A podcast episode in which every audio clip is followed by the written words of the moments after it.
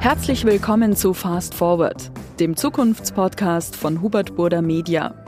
Mein Name ist Schling Golmitzer und gemeinsam wollen wir in diesem Podcast ein bisschen in die Glaskugel schauen. In den letzten beiden Folgen ging es schon darum, was der Journalismus gegen Fake News tun kann und ob der digitale Patient der gesündere Patient ist. Aber die Zukunft liegt ja nicht nur in der Technik, manchmal ist es auch Kulturtechnik. Deshalb wollen wir in dieser Folge in Richtung Wirtschaft schauen und fragen, kann man Unternehmen denn nicht auch mal anders denken? Nicht als Firma, bei der es nur ums Geld verdienen geht, sondern auch darum, der Gesellschaft etwas zurückzugeben. Social Entrepreneurship heißt das Stichwort der Zukunft.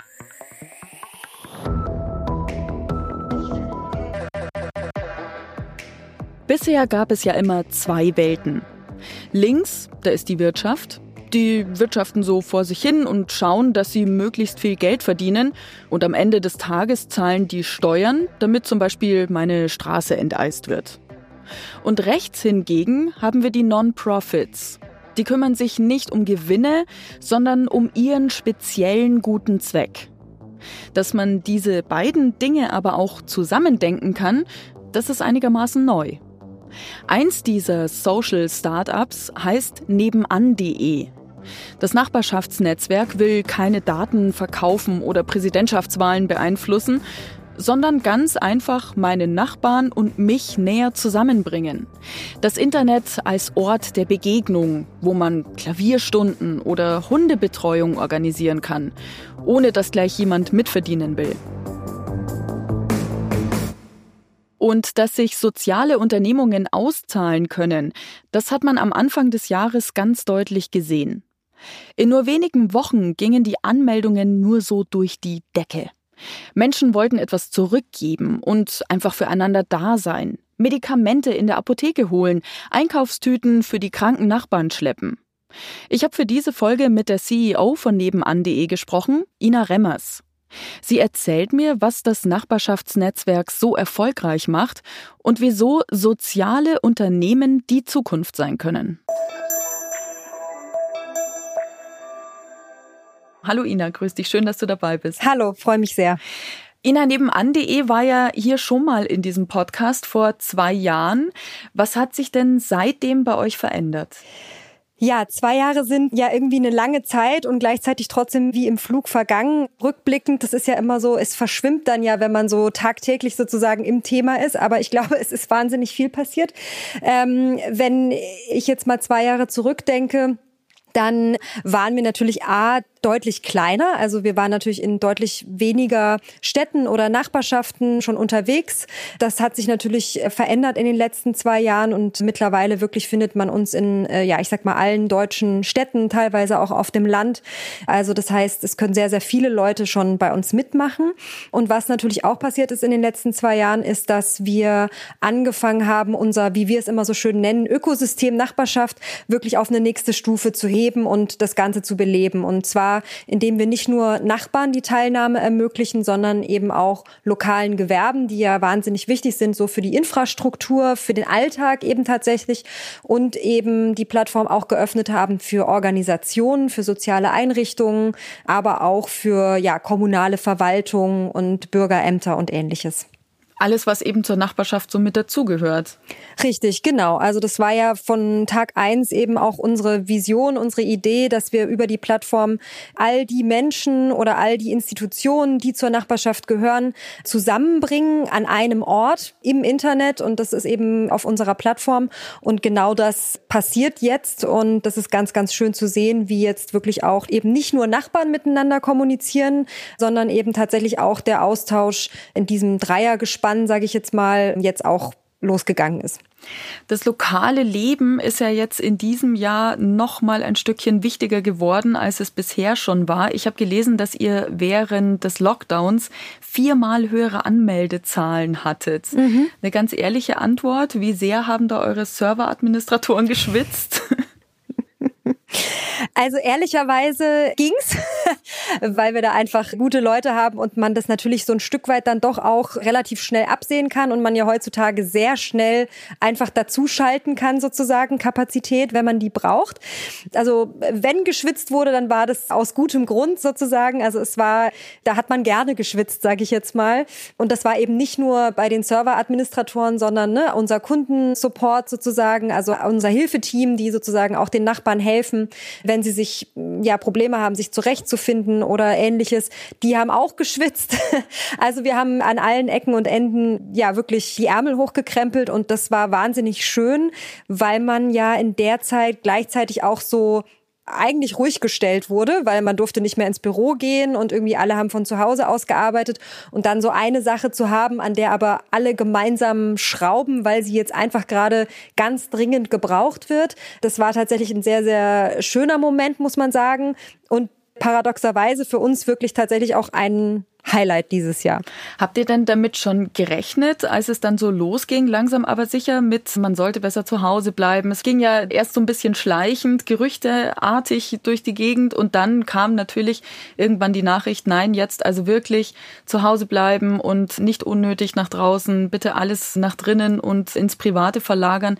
Habt ihr da dann schon damit gerechnet, dass das euer Moment mehr oder weniger wird oder?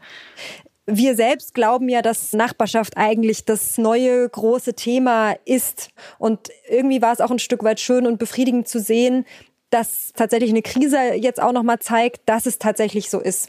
Und wir sehr vielen Menschen nochmal zeigen konnten, wie wichtig es ist, dass man einfach im Lokalen vernetzt ist und irgendwie dieses Gefühl von Zuhause wieder hat. Während der Corona-Zeit, wie gesagt, haben wir relativ schnell gemerkt auf der Plattform, dass wir natürlich wahnsinnig engagierte Nachbarn bei uns auf der Plattform haben. Ähm, und das hat sich auch vor Corona schon gezeigt, aber hatte wirklich nochmal so seinen Peak in der Zeit, dass die Nachbarn wirklich sehr, sehr viele Beiträge geschrieben haben und eben ihre Hilfe angeboten haben. Und gleichzeitig wurde relativ schnell klar, dass die Menschen, die vor allem Hilfe brauchen in dieser Zeit, die sozusagen zur sogenannten Risikogruppe gehören, da zu einem Großteil eben auch ältere Menschen betroffen sind, die teilweise auch bei uns auf der Plattform sind, was wirklich sehr, sehr schön ist, aber eben natürlich zu einem Großteil noch nicht. Und deswegen hatten wir eben die Idee, lass uns mit Partnern gemeinsam eine Hotline ins Leben rufen, bei der Hilfesuchende anrufen können, ihr Hilfegesuch eingeben und wir matchen das dann sozusagen auf Postleitzahlenebene mit den Menschen bei uns auf der Plattform, die Hilfe anbieten. Und das war wirklich ganz, ganz toll, weil wir über 90 Prozent der Hilfegesuche auch tatsächlich sozusagen vermitteln konnten.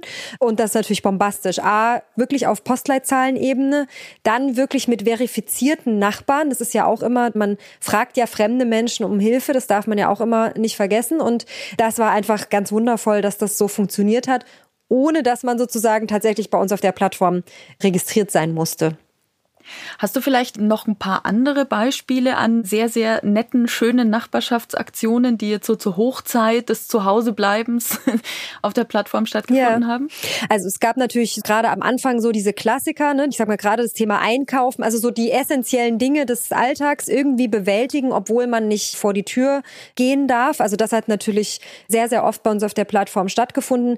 Was ganz schön ist, wir haben zum Beispiel eine Geschichte aus Köln, da war eben tatsächlich auch eine Nutzerin, die auch infiziert infiziert war und dann natürlich tatsächlich überhaupt nicht vor die Tür durfte und sich daraus tatsächlich bis heute jetzt auch eine richtige Freundschaft entwickelt hat. Ne? Also da hat sich eben dann auch eine Nachbarin angeboten und über diesen, sage ich jetzt mal, erstmal sehr praktisch pragmatischen Weg, dass ich helfe dir einfach beim Einkaufen, dass sich da dann auch Freundschaften entwickeln können. Das ist natürlich immer ganz, ganz schön, dass man wirklich heutzutage auch ganz fremden Menschen begegnen kann und sich dann ja einfach gemeinsam so weit kommt, dass man eine Freundschaft beginnt sozusagen miteinander.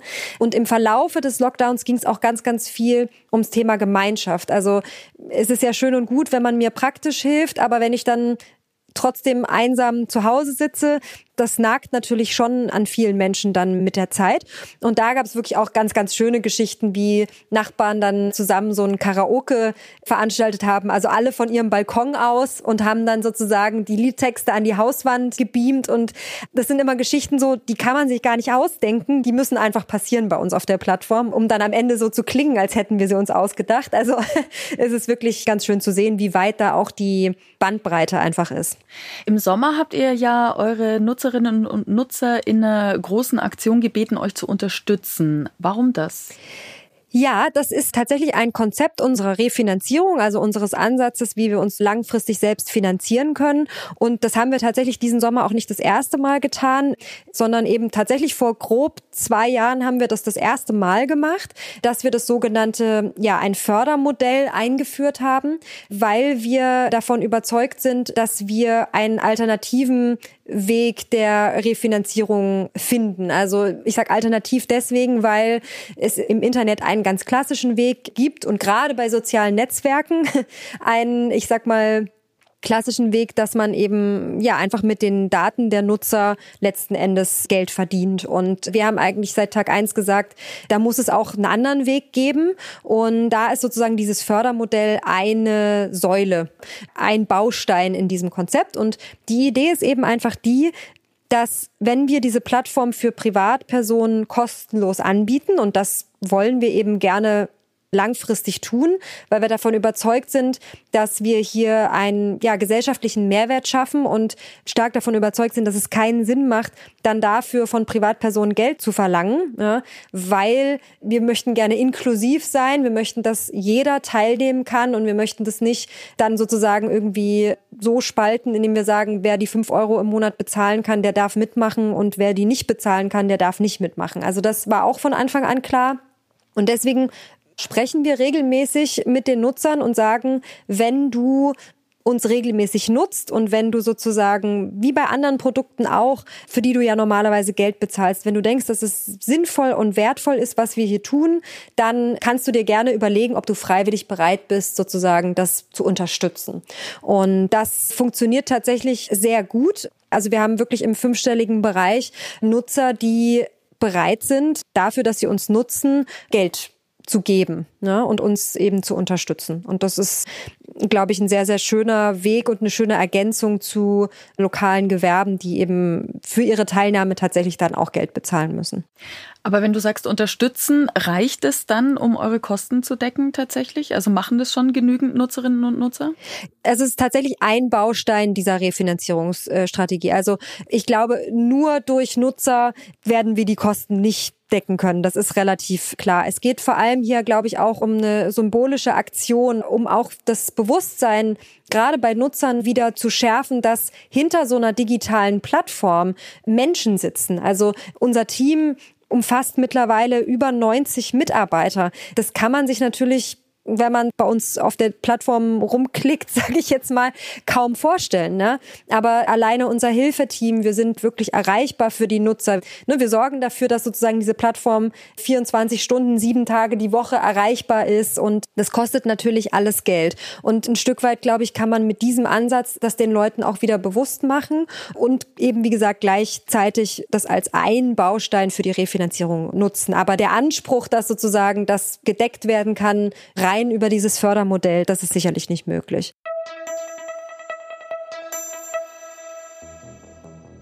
Nebenan.de ist eine ganz besondere Form des Social Startups. Der Impact, den das Unternehmen haben will, den hat es vor Ort. In meiner und in eurer Nachbarschaft zum Beispiel.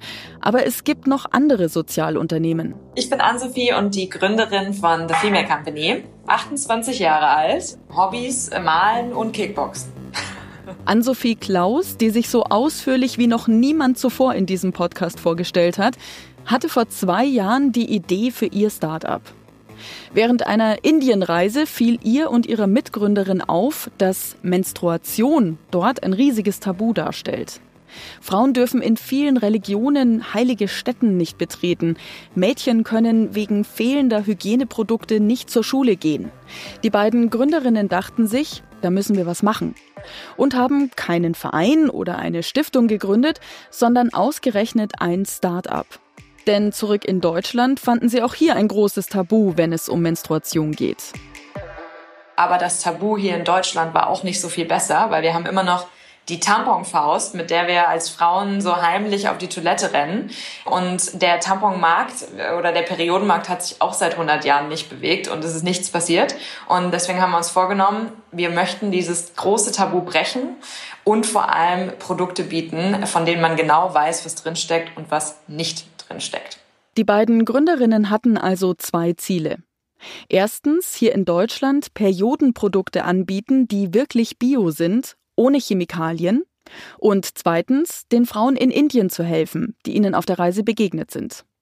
Die Rechnung von Ann-Sophie Klaus? Wenn wir hier in Deutschland mit unseren Produkten Geld verdienen, können wir das in unsere NGO in Indien stecken.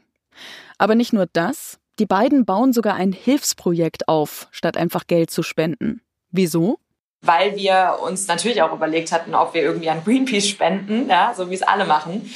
Und dann gemerkt haben, nee, man hat einfach keine Ahnung, wo dein hart verdientes Geld, sage ich jetzt mal platt, so also wirklich landet am Ende und was dann noch an der Seite so alles abgezwackt wird. Mittlerweile läuft das Projekt seit so circa sechs Monaten mega selbstständig und da sind auch Leute vor Ort, die das alles managen. Von daher Mittlerweile ist es tatsächlich kein großer Teil unseres Alltags mehr. Das Aufsetzen des Ganzen war quasi ein ja, ein großer Teil. Ann-Sophie Klaus erzählt mir, dass ihre NGO inzwischen von selbst läuft und keinen Verwaltungsaufwand mehr bedeutet. The Female Company überweist einfach jeden Monat Geld. Der Rest läuft alleine. Das klingt jetzt super leicht, aber tatsächlich ist ein Social Startup in der Form, wie The Female Company es betreiben, auch ein großes Risiko. Denn während andere Firmen einfach am Jahresende Teile des Gewinns spenden, investieren sie aus dem laufenden Betrieb heraus. Das Working Capital wird angefasst, das man ja eigentlich für andere Investitionen einsetzen könnte. Ja, also definitiv ist es eine Belastung deines Working Capitals, wenn du nicht sagst, ich spende x Prozent meines Gewinns, der ja, um ehrlich zu sein, erst dann kommt, wenn du auch Gewinn machen willst. Gerade als junges Startup, wenn du wenig Finanzierung hast und vielleicht auch ein Modell, was finanzierungsbedürftig ist, dann muss man sich das schon gut überlegen. Es ist ein Wagnis, aber eins, das sich lohnen kann. Bei unserem ersten Beispiel, nebenan.de, hilft es tatsächlich, wenn ein Investor wie Hubert Burda dahinter steht, der von Anfang an die gute Sache mit unterstützen will. Und darum geht es auch im zweiten Teil meines Gesprächs mit Ina Remmers. Wo will nebenan.de jetzt hin?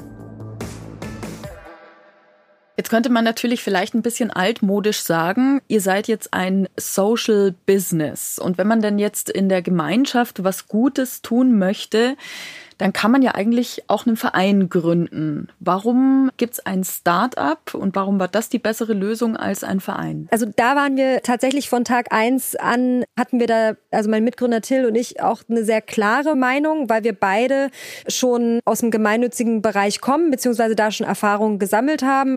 Till hat ja die Spendenplattform Better Place gegründet. Ich habe vor vielen, vielen Jahren den Verein Junge Helden gegründet, der Aufklärung zum Thema Organspende macht.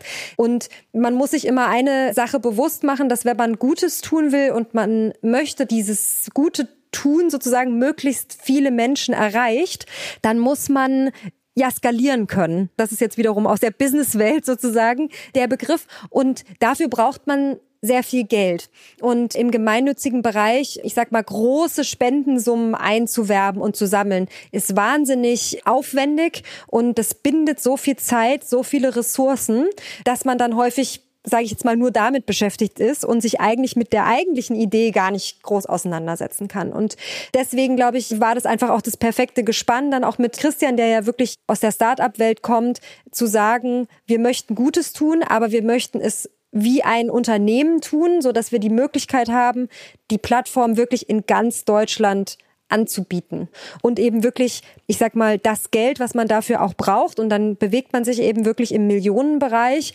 dann auch wirklich einsammeln zu können. Und das war eigentlich ganz klar die Entscheidung zu sagen, wenn, dann machen wir es richtig und da hat uns natürlich dieses relativ neue Konzept des Sozialunternehmertums oder dieser Ansatz auch sehr dabei geholfen. Wie misst man denn, welchen Einfluss man hat als soziales Unternehmen? Das ist auch ein ganz, ganz neues Feld tatsächlich, also das Messen der sozialen Wirkung. Da gibt es heutzutage verschiedene Ansätze, die natürlich irgendwie alle noch so dabei sind, erprobt zu werden.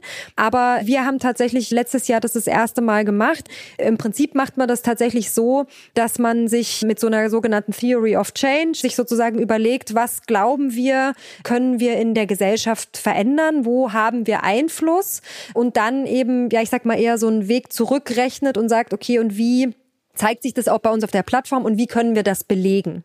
Und das haben wir eben tatsächlich letztes Jahr gemacht, dass wir eben anhand von einer Befragung unserer Nutzer, anhand von Studien, die es äh, draußen gibt, also zum Beispiel zum Thema Gesundheit. Also es gibt ja zum Beispiel Studien, die sagen, dass Einsamkeit so schlimm ist wie zehn Zigaretten am Tag.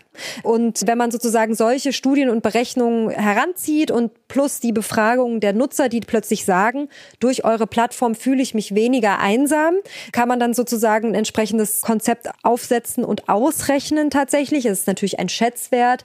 Ja, wie viel Wirkung man hat und wie viel Geld es tatsächlich kosten würde, würde man dieses Problem auf normalem Wege angehen. Und das finde ich einen ganz, ganz tollen Ansatz, wirklich auch zu sagen, neben dem zum Beispiel, was machen wir jetzt an Umsatz, immer dagegen auch zu halten oder beziehungsweise zu ergänzen, um die Dimension, was bringen wir tatsächlich an Mehrwert und das auch in Geld zu messen, weil das eben nun mal ja tatsächlich was ist, was ja, die eine Sprache, die halt nun mal alle verstehen. Und wir haben da tatsächlich letztes Jahr als Schätzwert circa fünf Millionen Euro tatsächlich an, ja, Mehrwert geboten. Und das ist schon beachtlich. Wie reagieren da so die Investoren drauf? Also wie schwierig ist es, Investoren zu überzeugen, wenn man sozial sein will? Wenn man ja an klassische Finanzinvestoren herantritt, ist das natürlich extrem schwierig. Ist nicht unmöglich, aber es ist sehr, sehr schwer, weil deren Ansatz natürlich ein ganz klarer oder ein ganz einfacher ist, nämlich, dass sie investieren, um eben tatsächlich auch relativ schnell dann eben da auch Gewinne zu erzielen und dann eben auch wieder zu verkaufen. Also das ist ja ein recht schnelllebiges Geschäft, sage ich jetzt mal, verglichen mit unserer Idee, da wirklich langfristig und nachhaltig ein Unternehmen aufzubauen, was es eben auch in zehn Jahren noch gibt oder in 20. Das ist natürlich gerade in der Internetbranche eher selten, dass zumindest so gedacht wird, sage ich jetzt mal. Das heißt, es macht es nicht ganz so einfach, aber es gibt ja heutzutage auch zum Beispiel Impact-Investoren. Also es gibt eben doch tatsächlich auch mittlerweile Investoren, die sich tatsächlich auf sowas auch spezialisiert haben, die eben dann auch ganz klar sagen, für uns muss das tatsächlich auch eine Komponente sein, um zu investieren. Und dann gibt es natürlich auch einfach entsprechende Familienunternehmen oder jetzt zum Beispiel, wenn Boda seit vier Jahren uns unterstützt, dann tun die das eben tatsächlich, weil sie auch langfristig an die Idee glauben. Das ist eben, glaube ich, der große Unterschied, dass man eben dann Investoren findet, die ja wirklich auch langfristig interessiert sind an dem, was man tut. Aber wenn man jetzt auf den klassischen Finanzmarkt geht, an die klassischen Finanzinvestoren herantritt, dann hat man es schon relativ schwer. Was wäre denn da so dein Wunsch? Also wenn du es dir malen könntest, welche Ideen hättest du denn, um die Investoren da vielleicht ein bisschen freudiger zu stimmen in der Richtung? Ich sag immer, dass eigentlich das Ziel ist, finde ich auch von nebenan die ein Stück weit, dass wir jetzt auch beweisen, dass sich auch eine soziale Idee langfristig selbst finanzieren kann und indem wir das beweisen können, weil in der Größe und in dem Ausmaß, wie wir das jetzt gerade tun und versuchen, hat es das eigentlich in Deutschland noch nicht gegeben, also für ein Sozialunternehmen zumindest nicht. Und wenn uns das gelingt, ja, dann haben wir natürlich das beste Beispiel, den besten Use Case auch für Finanzinvestoren, um zu sagen, hey, wir machen euch vielleicht nicht die allerschnellste Mark, ja, aber dafür machen wir sie euch langfristig, nachhaltig und wir tun gleichzeitig wirklich Gutes. Also wir bringen tatsächlich einen Mehrwert für die ganze Gesellschaft. Und das ist eigentlich das, womit wir das am besten einfach beweisen können. Und daran gilt es jetzt einfach zu arbeiten. Und ich denke halt immer grundsätzlich, das ist auch einfach meine Überzeugung, da bringt es auch nicht, das als Appell an Finanzinvestoren hier rauszugeben. Aber ich glaube, wenn man an Unternehmertum denkt, dann muss man sich, glaube ich, bewusst machen, dass das eigentlich, also wir nennen es heute Sozialunternehmer, aber ich glaube, die Unternehmer von vor 100 Jahren haben das in sich getragen. Man hatte so ein gewisses Wertekompass. Man hat Verantwortung für seine Mitarbeiter übernommen, für das Umfeld, in dem man irgendwie agiert hat. Und das wird einfach jetzt heutzutage vielleicht wieder ein Stück weit auch wiederentdeckt. Und das wäre einfach, glaube ich, auch so ein Wunsch, ich sag mal, an alle, dass wir das ein Stück weit wieder entdecken und verstehen, dass wir ja nicht entkoppelt von einer Gesellschaft agieren. Auch Finanzinvestoren nicht und auch nicht die Unternehmen, die sie unterstützen. Und da einfach immer mal so ein Stück weit dran zu denken, könnte schon mal helfen. Aber wie gesagt, langfristig glaube ich, einfach indem wir beweisen, dass es geht, wäre einfach der beste Weg. Nebenan.de gibt es ja jetzt seit fünf Jahren, wenn ich das richtig sehe. Was ja. sind eure ganz großen Ziele? Also wo möchtest du noch hingehen damit? Ganz klar, ich möchte tatsächlich eine Plattform schaffen, auf der sich alle Nachbarn in Deutschland oder dass wir der Treffpunkt Nachbarschaft sind eben tatsächlich, dass alle Nachbarn wissen, dass wenn es in irgendeiner Form um lokalen Austausch, um Hilfe und Gemeinschaft und überhaupt lokales Engagement geht, dass sie da bei uns richtig sind. Und das Gleiche gilt für lokale Gewerbe und eben alle Akteure, dass wir eben einfach so dieser zentrale Ort sind, an dem Nachbarschaft neben dem echten Leben eben auch stattfinden kann. Und das wünsche ich mir, dass das eben tatsächlich dann zukünftig dass wir das noch stärker umsetzen können und auch eben gerade diese Verzahnung von Online-Angebot mit Offline-Begegnung, das ist das, was ich mir einfach für die Zukunft wünsche. Wie kommt ihr da genau hin? Braucht es da noch ein paar mehr Pandemien vielleicht im Laufe der Jahre? ja, hoffentlich nicht. Ich hoffe, dass dieses Erlebnis noch möglichst lange nachhalt tatsächlich bei uns allen. Das gilt auch für andere Themen, wo wir ja jetzt ganz klar gemerkt haben, wo wir vielleicht noch so ein bisschen Nachholbedarf haben als Gesellschaft tatsächlich oder eben auch in unseren Strukturen. Aber ich glaube, es braucht einfach kontinuierliche, wie soll ich sagen, Aufklärung, würde ich es jetzt mal fast nennen. Wir müssen einfach immer wieder zeigen, was eben im Lokalen alles so schlummert und die Leute wieder, ja, einfach ein Stück weit rückbesinnen auf das, was im direkten Umfeld passiert. Und ich glaube, da sind wir auf einem sehr, sehr guten Weg als Gesellschaft. Und ja, Corona hat es, glaube ich, nochmal ganz eindrücklich, ja, uns vor Augen geführt.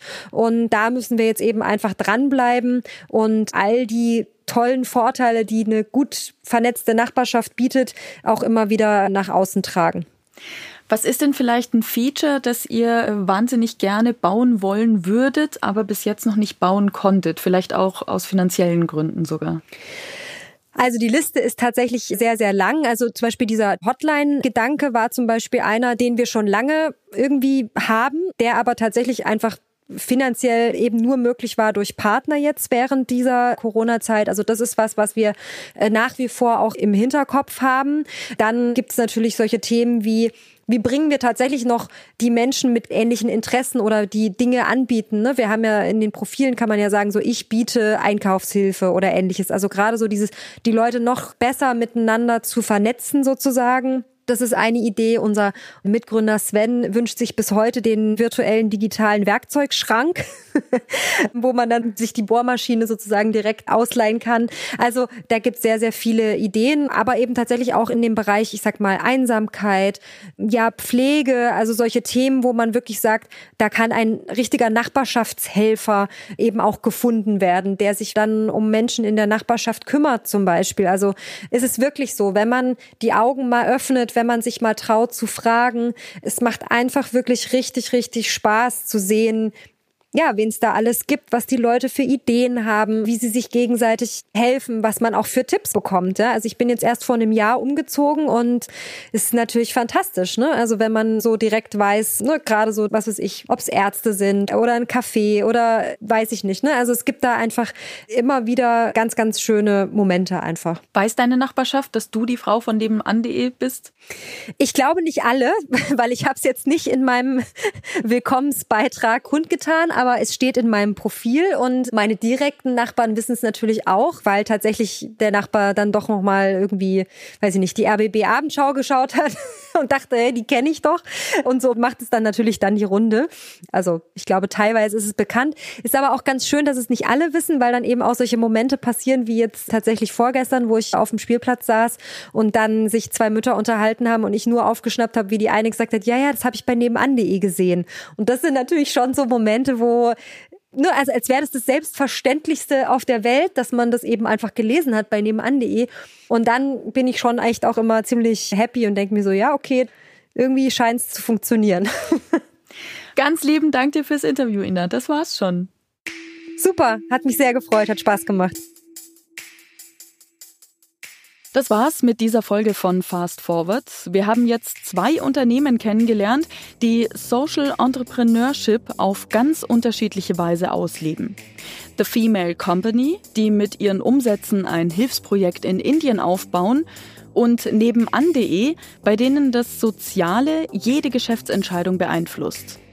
Dabei haben wir auch festgestellt, dass auch große, gestandene Unternehmen ihren Teil für die Allgemeinheit zurückgeben können, indem sie solche Social Startups mit unterstützen. Ja, und ich, ich werde jetzt erstmal schauen, was in meiner Nachbarschaft so los ist. Vielleicht finde ich ja endlich jemanden, der mir im Urlaub mal meine Blumen gießt. Ich hoffe, ihr seid auch bei der nächsten Folge wieder mit dabei. Da geht es um die Arbeitswelt von morgen. Wenn euch dieser Podcast gefallen hat, dann empfehlt ihn doch bitte euren Freunden weiter. Lasst bei Apple Podcasts eine Empfehlung da und packt ihn Kollegen einfach in die Spotify-Playlist, wenn die gerade nicht hinschauen. Vielen Dank fürs Zuhören. Ich bin Schling Golmitzer. Fast Forward ist eine Produktion von Hubert Burda Media in Kooperation mit Ikone Media und Kugel und Niere.